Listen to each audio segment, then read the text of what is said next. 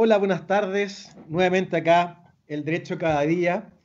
Encantado de estar como siempre todos los días martes acompañando a nuestros, oyentes. En esta oportunidad está hoy con un gran panelista, un amigo, Claudio Escudero, a quien saludo. ¿Cómo estás, Claudio?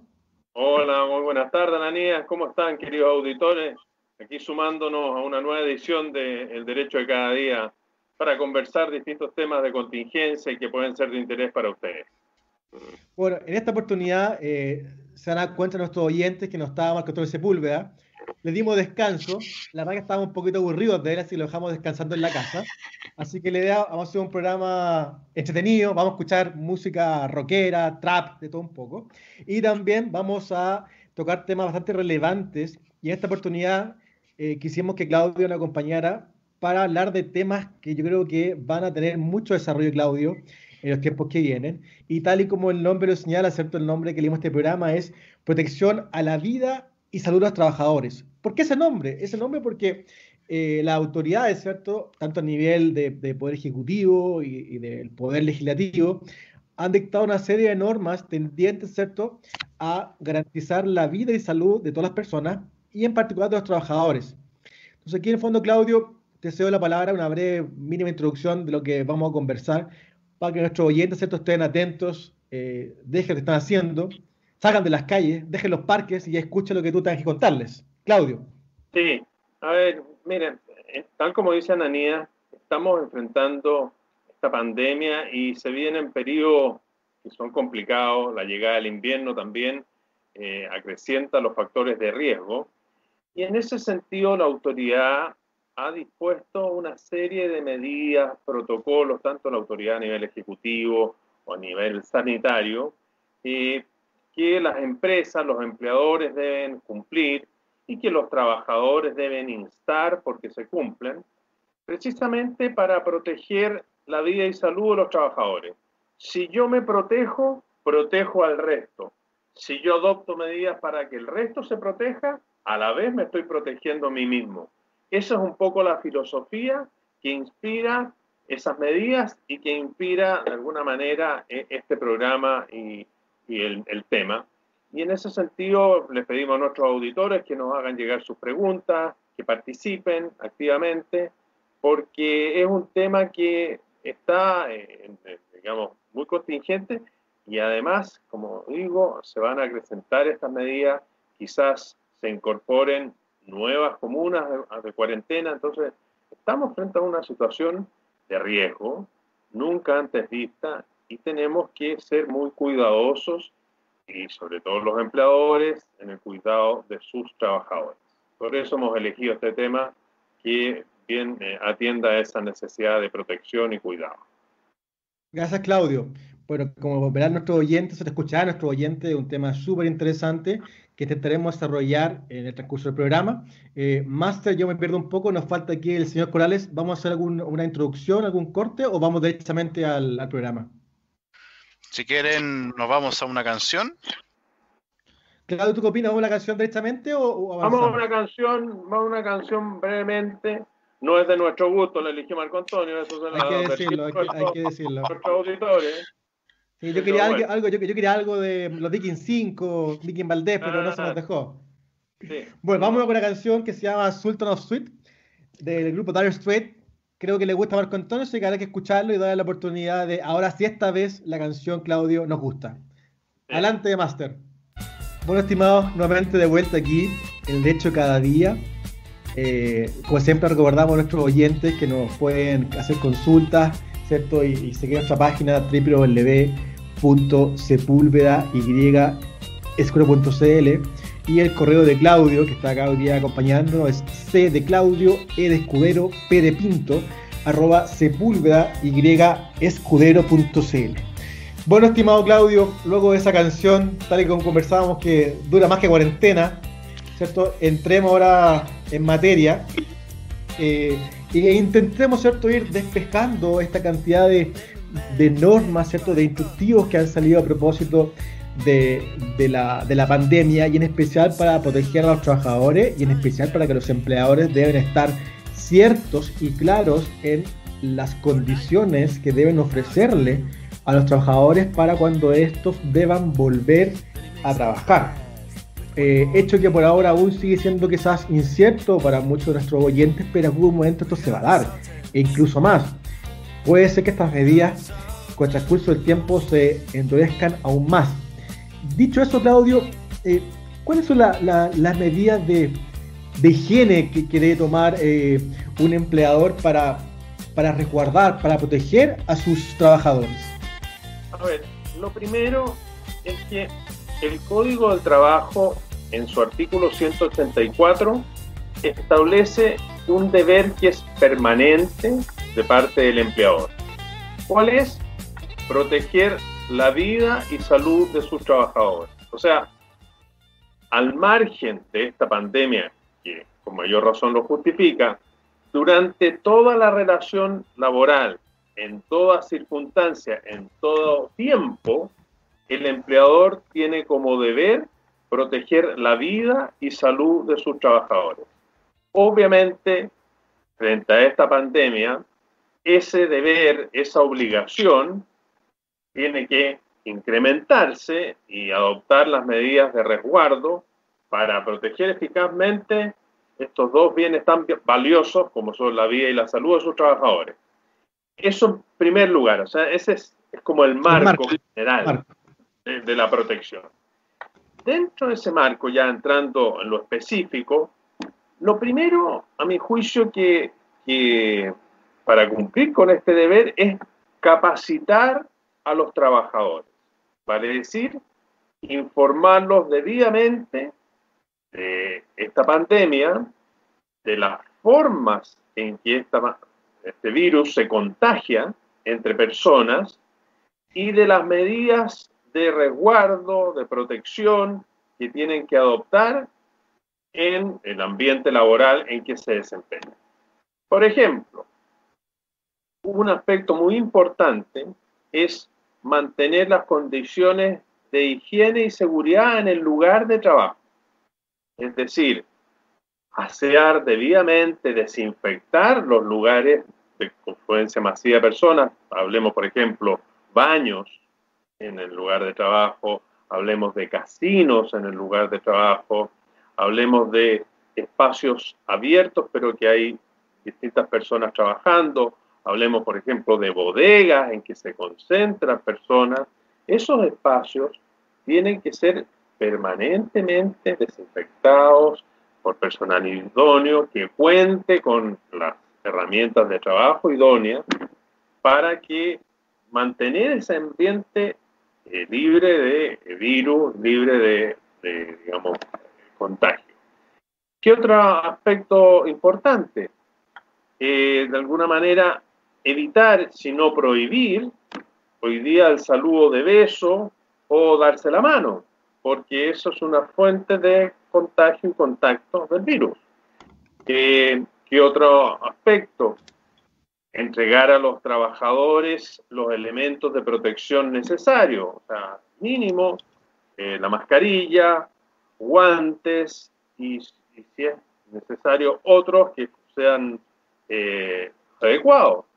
Entonces, por ese lado, hay, hay varias medidas que puede adoptar el, y que tiene que adoptar el, empleador, sobre todo porque, como decíamos en un principio, protegiendo a sus trabajadores, protege también, se protege a sí mismo y protege la fuente de trabajo. Imagínate, el contagio de un trabajador puede significar una cuarentena para toda la empresa o para todo eh, el departamento o, digamos, organización dentro de la empresa que, en que se desempeñara ese trabajador contagiado. Entonces, estas medidas tienen que ser bastante rigurosas y estarse fiscalizando por parte del propio empleador eh, diariamente. Oye, Claudio, bueno, clarísimo tu, tu, tu, respuesta. Me, me, surgen dos preguntas en relación a lo que tú planteas. En primer lugar, ¿qué puede hacer el trabajador si él, en base a lo que tú estás contando, eh, considera que no se está otorgando las, medidas adecuadas para que él pueda trabajar de una forma segura? ¿Ese trabajador tiene algún derecho, tiene la posibilidad de recurrir o de denunciar esto ante alguien? A ver, Sí, obviamente que sí. Eh, vamos de lo menos a lo más. Lo primero que debería hacer ese trabajador es conversar con su empleador y darle a conocer eh, aquellos aspectos deficientes que él advierte en la protección de la vida y salud de los trabajadores. Eso es lo primero. Porque no, hoy, hoy, día eh, hay que cuidar y hay que ser bastante empático relación de trabajador con empleador y no de alguna manera eh, tirar el mantel a la primera. Yo creo que advertir, conversar, dar a conocer esta falencia es lo primero.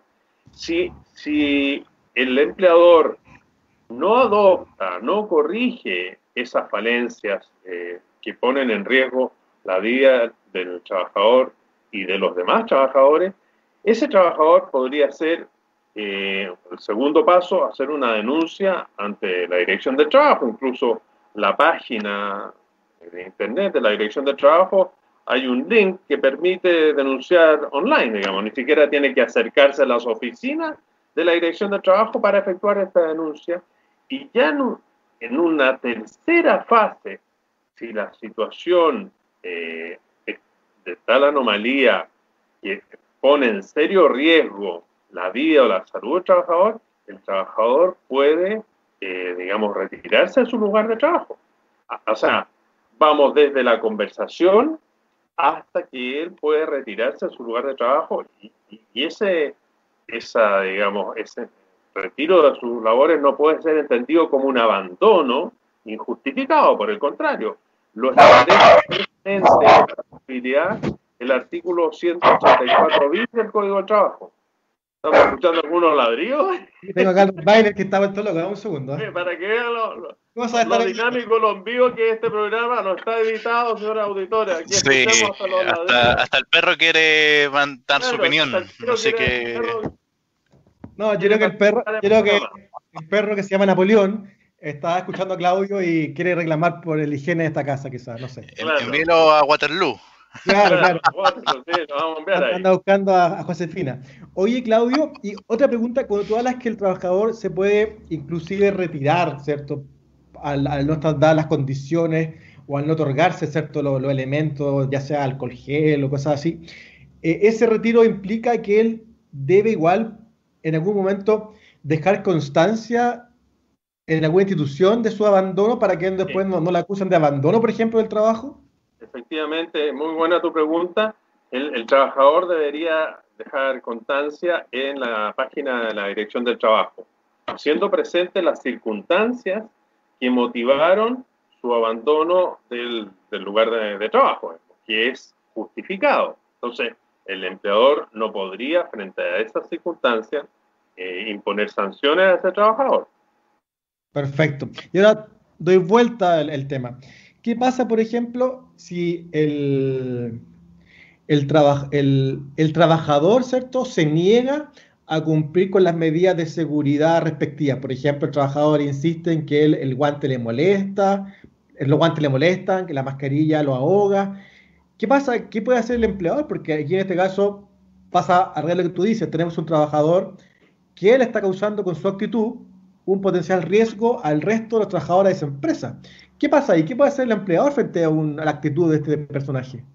Bueno, claramente, eh, como el deber del empleador es proteger la vida y salud de todos los trabajadores, ese trabajador que adopta una actitud tan incomprensible como no querer ocupar los elementos de protección, eh, pone en riesgo la salud de los demás trabajadores. Pensemos que los trabajadores son quienes ocupan el transporte público y ese es un factor de alta probabilidad de contagio. Entonces, frente a esa tosudez, en, digamos, incomprensible eh, actitud de, no querer usar esos elementos de protección, yo, el, el empleador podría sancionarlo, podría sancionarlo, amonestarlo, incluso eh, frente a una actitud de esa naturaleza.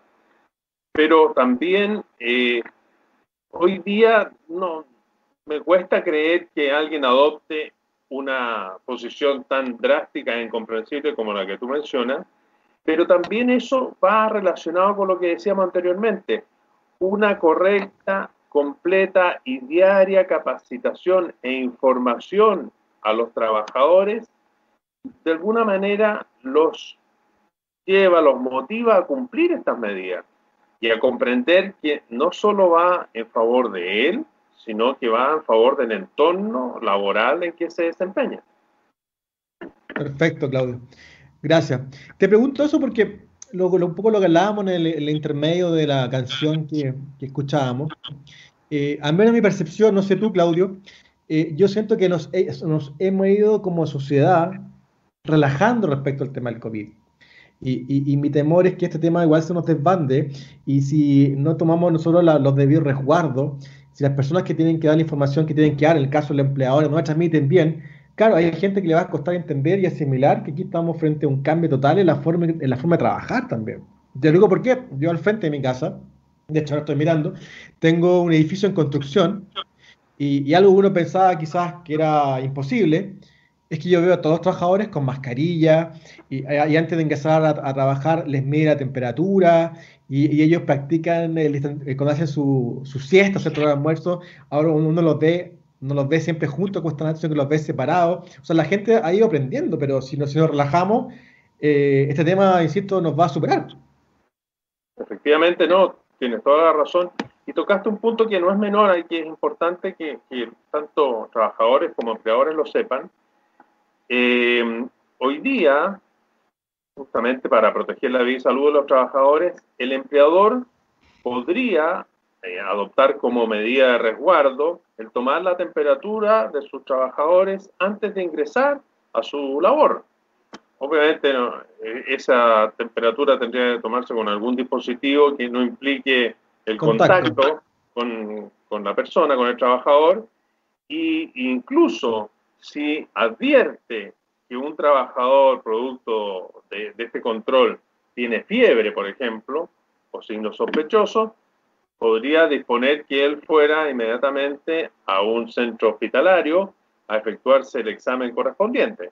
Y, dentro de esa medida, eh, no podría el, ¿cómo se llama?, el empleador adoptar ninguna sanción por la ausencia o el periodo de ausencia que demore el trabajador en hacerse ese examen eh, para prevenir el, contagio.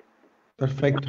Oye, claro, aquí me llega una pregunta, me dice lo siguiente, eh, ¿un empleador puede obligar a un trabajador a tomar vacaciones por el coronavirus? A ver, ahí hay, hay que distinguir dos cosas. El empleador tiene un derecho de disponer feriado colectivo, o sea, para toda la empresa. Y esa es una decisión unilateral que él puede adoptar. Ahora, si quiere hacerlo respecto de, los trabajadores individualmente considerados, tiene que eh, consensuarlo, acordarlo con ellos. Porque tú comprenderás que hoy día tomar vacaciones o dar vacaciones nada más que es una medida, digamos, de, digamos, para, evitar el contagio, pero claramente la posibilidad de descanso, de disfrutar con la familia, de poder salir, es bastante limitada, sino nula, eh, de manera que difícilmente un, un, trabajador va a querer pactar hoy día tomarse sus vacaciones, porque justamente no, no va a garantizar esas vacaciones su descanso, va a seguir en la misma circunstancia, bien o cuarentena o recluido, digamos, voluntariamente en su casa. Perfecto. Otra pregunta, Claudio. ¿Qué pasa, por ejemplo, si, si yo tengo una, un restaurante, ¿ok? Y evidentemente como consecuencia de, todo lo que está pasando, al restaurante no entra nadie y, tengo trabajadores, ¿cierto?, que a, mi cargo. Yo como empleador puedo de forma unilateral, ¿cierto?, suspender la relación laboral?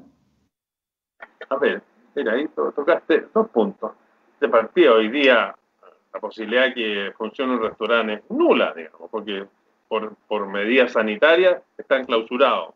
Pero volviendo a la pregunta que, es lo importante, eh, unilateralmente el empleador puede adoptar la decisión de cerrar, digamos, temporalmente, pero si él adopta esa decisión, esa decisión no lo exime de seguir cumpliendo con la totalidad de sus obligaciones, como es pagar la, remuneración íntegra, como es pagar las cotizaciones previsionales y de salud de todos sus trabajadores. O sea, puede adoptar la decisión, pero esa decisión, como es unilateral, mantiene sobre sus hombros el peso de cumplir con las obligaciones para con sus trabajadores.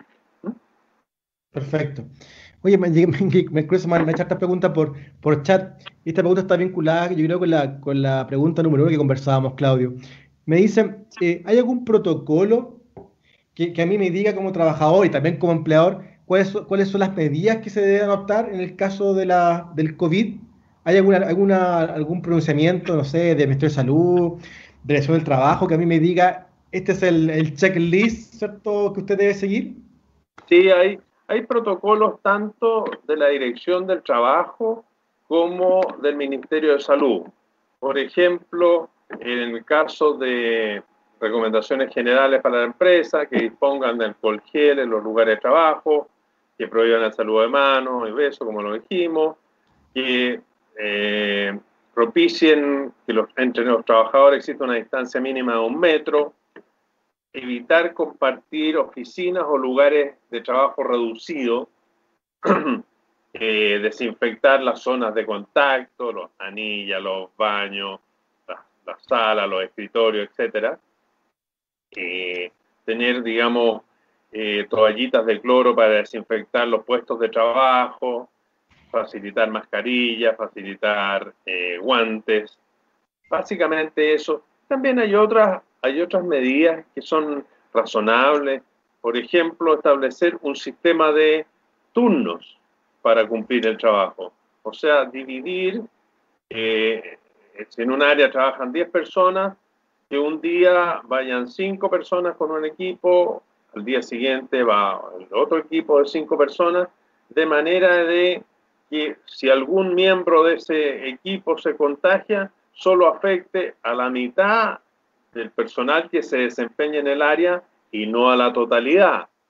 Otro aspecto importante podría ser establecer eh, horarios de salida o de ingreso a las labores diferidos, digamos, de manera de evitar las horas puntas del tráfico público. O sea, de, y de manera de tratar de disminuir al máximo las posibilidades de contagio.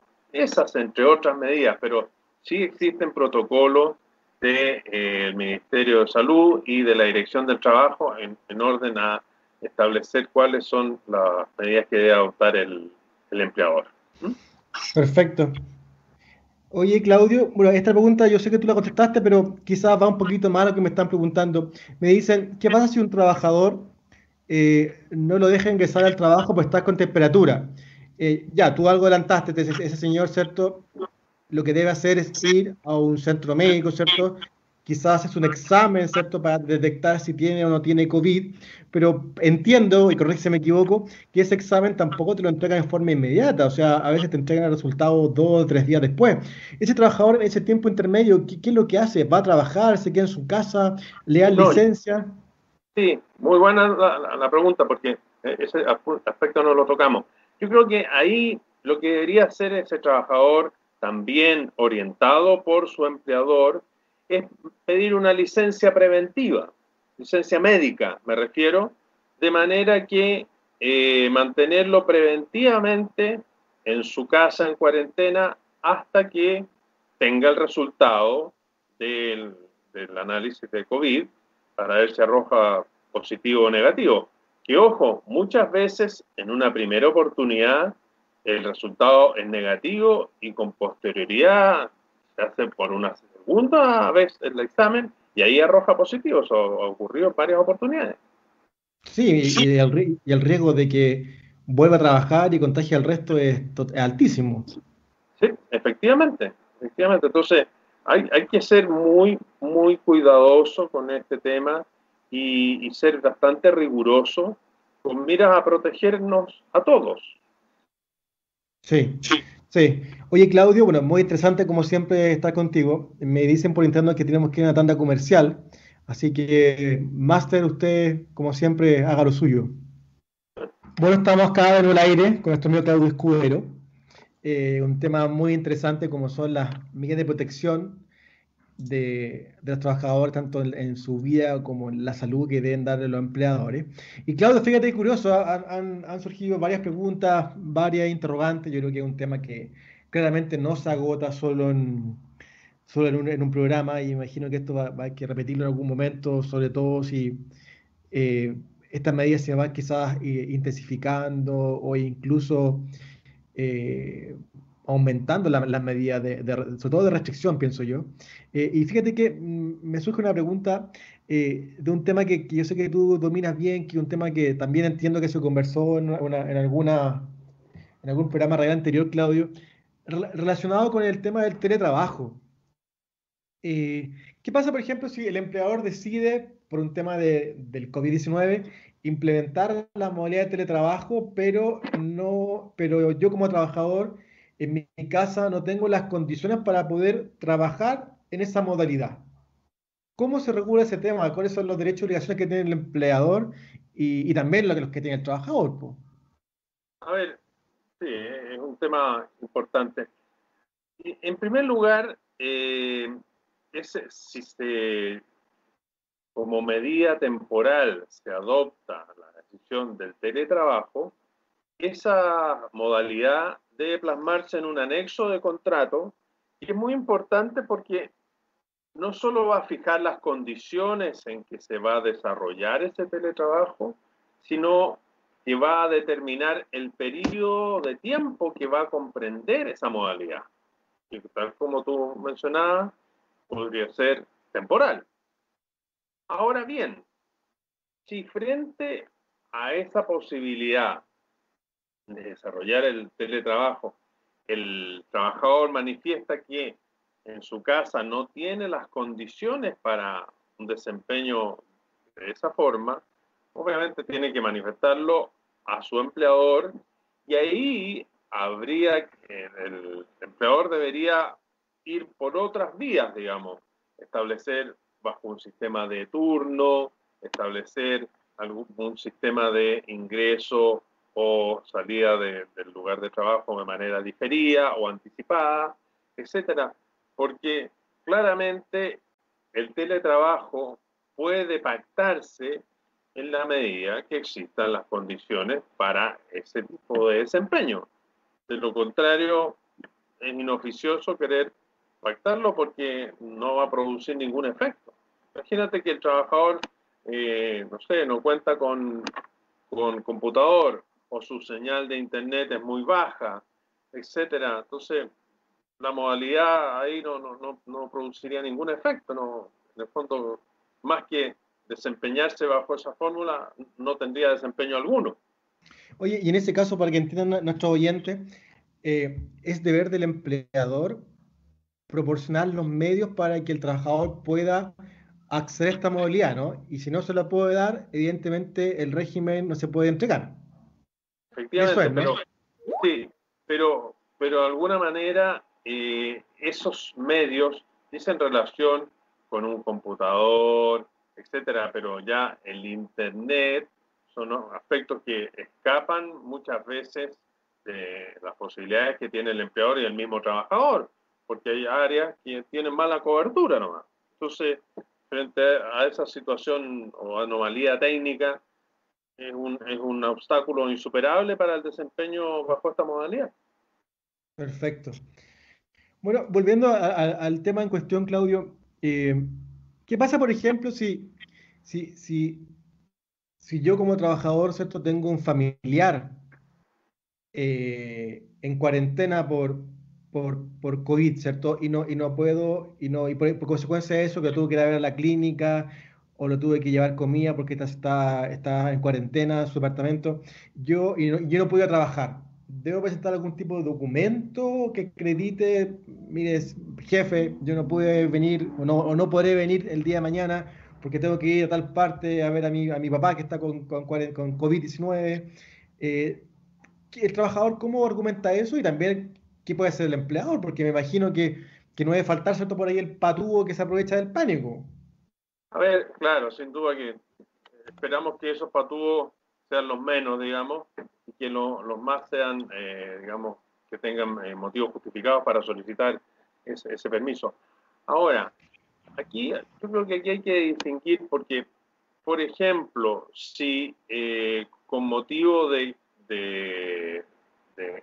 asistir a un familiar que está con COVID, ese trabajador tiene que llevarle alimento, etcétera, a mi juicio ese trabajador, por estar en contacto con una persona contagiada, también debería eh, propiciar que se le entregue una licencia preventiva de manera de eh, hacer, digamos, quedar en estudio su caso para ver si se desarrolla o no en él el contagio. A mi juicio, esa es una medida que el trabajador debería adoptar y que el, empleador debería propiciar que adopte.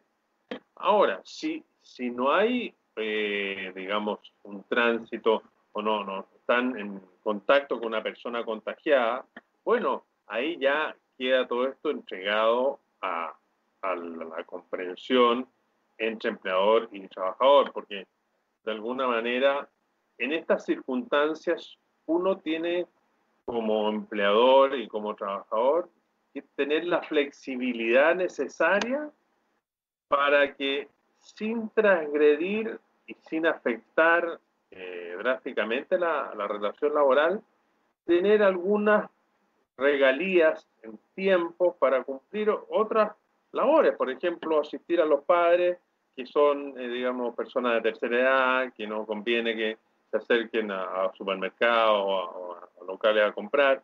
Entonces, yo creo que todo hoy día es conversable en la medida que no se afecte el desempeño y también en la medida que ese trabajador al cual se le dan esas facilidades particulares ocasionalmente, de alguna manera retribuya a esas facilidades con un mayor compromiso, con recuperando las horas que no pudo trabajar, etc. ¿Mm? No sé si eso da, respuesta sí, clarísimo. No, sí lo entiendo. Oye, y a propósito de lo que tú mencionabas de los adultos mayores, eh, ¿qué pasa, por ejemplo, si, un trabajador eh, tiene quizá alguna contingencia, eh, un, riesgo? Estoy pensando en una persona, por ejemplo, que, tiene algún problema inmunológico, tiene quizá un, diabetes avanzado. Esas personas, ¿qué pasa con esas personas? ¿Están obligados a ir a trabajar? Eh, ¿cómo, cómo la, legislación, o la, más que legislación, las normas que se han dictado este último mes o meses, los protege de alguna forma este tipo de trabajadores con esta, con, esta condición de salud que tienen frente a un empleador? A ver, convengamos que, eh, en primer lugar, si esa persona es una persona en situación de riesgo, por distintas, por edad, por enfermedades previas, etcétera, él lo que debería obtener es una licencia médica, de manera que esa licencia le permita justificar una inasistencia a sus labores y además le permita de igual modo obtener sus remuneraciones, sus cotizaciones previsionales y de salud. Entonces, esa, te diría que esa es la situación ideal. Ahora, hay que distinguir si también estamos en presencia de, eh, digamos, labores que la autoridad ha establecido como, eh, digamos, esenciales o que no pueden paralizar su desempeño. ¿Un, este conserje, ¿Un conserje, por ejemplo?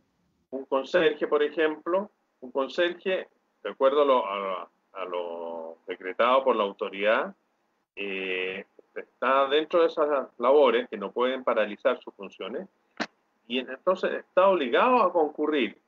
Pero si él, por ser una persona de alto riesgo, eh, está mayormente expuesto, podría adoptar, como te digo, eh, una, pedir una licencia médica preventiva y de esa manera justificar su inasistencia. O también, que es la otra posibilidad, pactar con su empleador alguna o reducción de su jornada laboral o suspensión de su jornada laboral, si es que, si es que procede, eh, bajo las modalidades que establece la ley de protección del trabajo. Esa sería otra posibilidad que tiene. Y también puede ser, me imagino que en virtud del, servicio, también puede ser teletrabajo, ¿no? Por ejemplo, en el caso del conserje, es difícil, no, pero en, otros, en otros casos, efectivamente, en que sea aplicable, en que pueda desarrollar su función a través del teletrabajo perfectamente. Oye, Claudio, y a propósito de las personas que tienen algún grado de, condición, eh, Mm, que no era, la condición, pero me, acordé. ¿Qué pasa entonces con, la, con, las embarazadas? ¿Las embarazadas pueden o pueden ausentarse del trabajo? Eh, ¿Tienen alguna protección distinta a, otros trabajadores? Estoy pensando en una embarazada que tiene, no sé, un mes y medio, dos meses de embarazo, que aún no le empieza a correr ni el, el, fuero prenatal. ¿Qué pasa con esa mujer embarazada? ¿Ella tiene algún grado de protección frente a lo que está pasando? A ver, ella está, en, al respecto del COVID, está en la misma situación de otras personas vulnerables o, digamos, en riesgo. Y lo mismo que decíamos anteriormente, el ideal sería que esa trabajadora embarazada pidiera una licencia médica eh, y de alguna manera de ese, modo poder justificar su inasistencia, porque la trabajadora, por el hecho de estar embarazada, esa sola circunstancia no la habilita para dejar de concurrir a sus labores. Entonces, volvemos al mismo caso, es quizás una persona que está en situación de riesgo y el ideal es que obtuviera una licencia médica. Ojo, hacemos mucho hincapié en las licencias médicas y no los certificados médicos. Los certificados médicos para estos efectos no sirven. ¿ya? Es la licencia médica. Eso es más bien ya, más bien de colegio, cuando uno está enfermo y no da la prueba. Claro, el certificado. El falsificativo que uno hacía. Sí, ¿Cómo, cómo, cómo no olvidarlo? Oye, y siguiendo con, con el tema de, de, la mujer embarazada, ya supongamos que esta persona tuvo, tuvo a su hijo, ¿cierto? Eh, y, y, tiene que llevar a su hijo a una sala cuna, y la sala cuna, producto de la contingencia, ¿cierto? Está cerrada. E, esa, esa mujer puede eh, ausentarse del trabajo argumentando de que la sala cuna está cerrada y no tiene quien cuide a su hijo? ¿Cómo, cómo, tú, te, ha tocado a ti algo, algo así o no? De partida es obligación, eh, en el caso de, existir las trabajadoras, eh, digamos, en situación de maternidad, es obligación del, del empleador contratar una sala cuna para que las trabajadoras lleven a sus hijos. Claro. Pero tal como tú dices, más aún con esta cuarentena que se extiende ya casi la mayoría de las, de las comunas de, Gran Santiago, eh, puede ocurrir que esa sala cuna no esté funcionando y que en definitiva el empleador, por acto de autoridad, no pueda cumplir por la función y obligación de proveer de una sala cuna a sus trabajadoras. En ese caso, ante esa eventualidad, la trabajadora no va a tener alternativa y va a tener que quedarse con sus hijos en su casa porque nadie más se lo puede cuidar. Entonces, en ese caso, a mi juicio, tanto el, empleador está de alguna manera eximido de cumplir con el deber de eh, llegar a una sala cuna o proveer una sala cuna para los hijos menores de sus trabajadores, como la trabajadora está eximida de concurrir a trabajar porque no tiene quien le, cuide a sus hijos. Oye, Claudio, pero, que me queda una duda. Y respecto al sueldo, ¿la obligación sigue estando vigente de pagarle el sueldo a, la, trabajadora? Sigue vigente, porque de alguna manera, o sea, de partida la ausencia de la trabajadora es justificada y el incumplimiento, entre comillas, del empleador de dotar o de proveer una sala cuna también es justificado. Entonces, frente a, estas circunstancias, a mi juicio, eh, la, trabajadora debería seguir, eh, digamos, recibiendo su remuneración.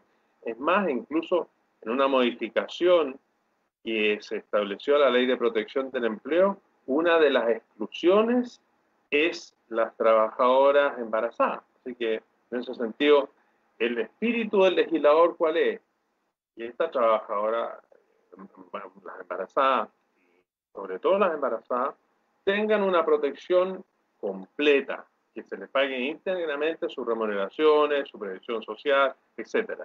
En el caso de estas trabajadoras cuyos hijos ya nacieron y que están a su cuidado en su casa, obviamente ella, eh, su ausencia es, justificada porque no tiene quien los cuide y ahí debería pactar con el, el empleador alguna forma, a lo mejor ella quedándose en su casa, si, sus labores lo permiten, podría adoptar el sistema de teletrabajo que tú mencionabas anteriormente. Pero en definitiva, hay que ver caso a caso para, para dar la solución adecuada. Perfecto. Oye, Claudio, una pregunta que me hacen, que me imagino que me la hace un empleador, quizás tú te vayas a reír, pero el hombre está complicado. Dice, ¿qué obligación tengo como empleador cuando un trabajador me presenta una licencia médica? Como bien amplia la pregunta, no sé si tú la entendí mejor que yo. Bueno, eh, en primer lugar, registrarla, recibirla, digamos. Acuérdate que tiene 48 horas para, para presentarla al, trabajador. Recibirla y no solo recibirla, sino darle trámite. De manera que, acuérdate que cuando se presenta una licencia médica, ya eh, la obligación de pagar la remuneración deja de recaer en el empleador y pasa, en el caso, al ISAPRE o al COMPIN, digamos y en ese sentido tiene que tramitarla y acogerla nomás. No, no, el, el empleador no es la autoridad competente para rechazar una licencia o para no darle tramitación, las tiene que acoger y tramitarla inmediatamente, porque si no, perjudica al trabajador o a la trabajadora. Perfecto. Oye, Claudio, que una pregunta que yo sé que tú la tocaste quizás tangencialmente y claramente da para varios programas. Eh, un, empleador puede invocar, a propósito de, todo, de, toda la pandemia, de estado de catástrofe, la, fuerza mayor como causal para despedir a alguien? Yo sé que es una pregunta que da para varias clases, pero varios, varios programas, perdón, pero, pero me la dejas lanzada, nos, nos queda poco tiempo, pero quizás si puedes dar tú una noción general de cómo tú ves este tema, que yo sé que es altamente discutido, ¿cierto? tanto protesta civil como laboral, y hay muchos abogados, ¿cierto? Entre ellos tú, en la cuales se ha discutido el tema. ¿Cómo lo ves tú? A ver, de partida, eh, la ley de protección del empleo estableció expresamente la prohibición de invocar eh, como causal de despido, el caso fortuito fuerza mayor, el COVID-19. O sea, durante esta, este periodo es, no se puede invocar el COVID-19 como causal de caso fortuito o asociarlo mientras, a caso Mientras estemos bajo el estado de catástrofe. Claro. ¿Por qué? Porque cuando el, el, empleador hace uso de esta causal de caso fortuito, no paga indemnización de ninguna especie. Entonces, eso claramente afecta y perjudica al trabajador. Y volviendo a tu pregunta, aquí, ¿qué es lo importante? La duración de ese caso fortuito. ¿Es permanente la situación que de alguna manera impide el desarrollo de las labores de la empresa o es transitoria? Y en ese sentido, si bien la Dirección del Trabajo eh, se ha pronunciado como que se suspenden las obligaciones recíprocas entre trabajador y empleador, transitoriamente, ha dicho claramente que el COVID no es una situación permanente que habilite al, eh, digamos, empleador para poner término a la relación laboral. Y es más, se está tramitando un proyecto de ley en el Congreso en virtud del cual para que se haga uso de esta causal de caso fortuito por parte del empleador, se requiera una resolución judicial previa, como un antejuicio, como es el desafuero de los trabajadores. Perfecto. Se, quiere implementar una medida de la misma naturaleza para proteger a los trabajadores y que no se haga uso abusivo de la causal de casos fortuitos fuerza mayor. No sé si no, clarísimo, clarísimo, te agradezco mucho la, respuesta. Bueno, estimados oyentes, eh, como siempre, el tiempo pasa volando. Tenemos al máster ahí escribiéndonos como loco, que, ya se nos, se nos va el programa. agradecido de la audiencia. Eh, el próximo martes estaré, estaremos aquí con ustedes, ¿cierto, Claudio? Te deseo la palabra te pueda despedir. Y como siempre, Claudio, muchas gracias, un placer estar contigo y escuchar tus respuestas tan claras y precisas. Bueno, no, gracias, Ananía, gracias al máster. Queridos auditores, cuídense mucho. Aquí vamos a seguir de alguna manera contando con ustedes y atendiendo sus dudas, sus consultas. Por favor, escríbenos de manera de, poder eh, permanecer en contacto y asesorarlos como ustedes se merecen. Un gran abrazo. Claudio, lo último, disculpa que interrumpa. Yo lo doy al principio, pero te toca a ti ahora. ¿Puedes dar tu correo también para ayudar a orientarnos a nuestros auditores, por favor? Sí, claro. Mi, correo, en caso de cualquier duda, es C de Claudio, E de Escudero, P de Pinto, arroba Sepúlveda y Escudero, es todo junto, con Y, Sepúlveda y Escudero.cl. Bien, Claudio, muchas gracias. Buenas tardes, estimados. Nos vemos el próximo martes. Chao, chao. Muy bien, chao, chao.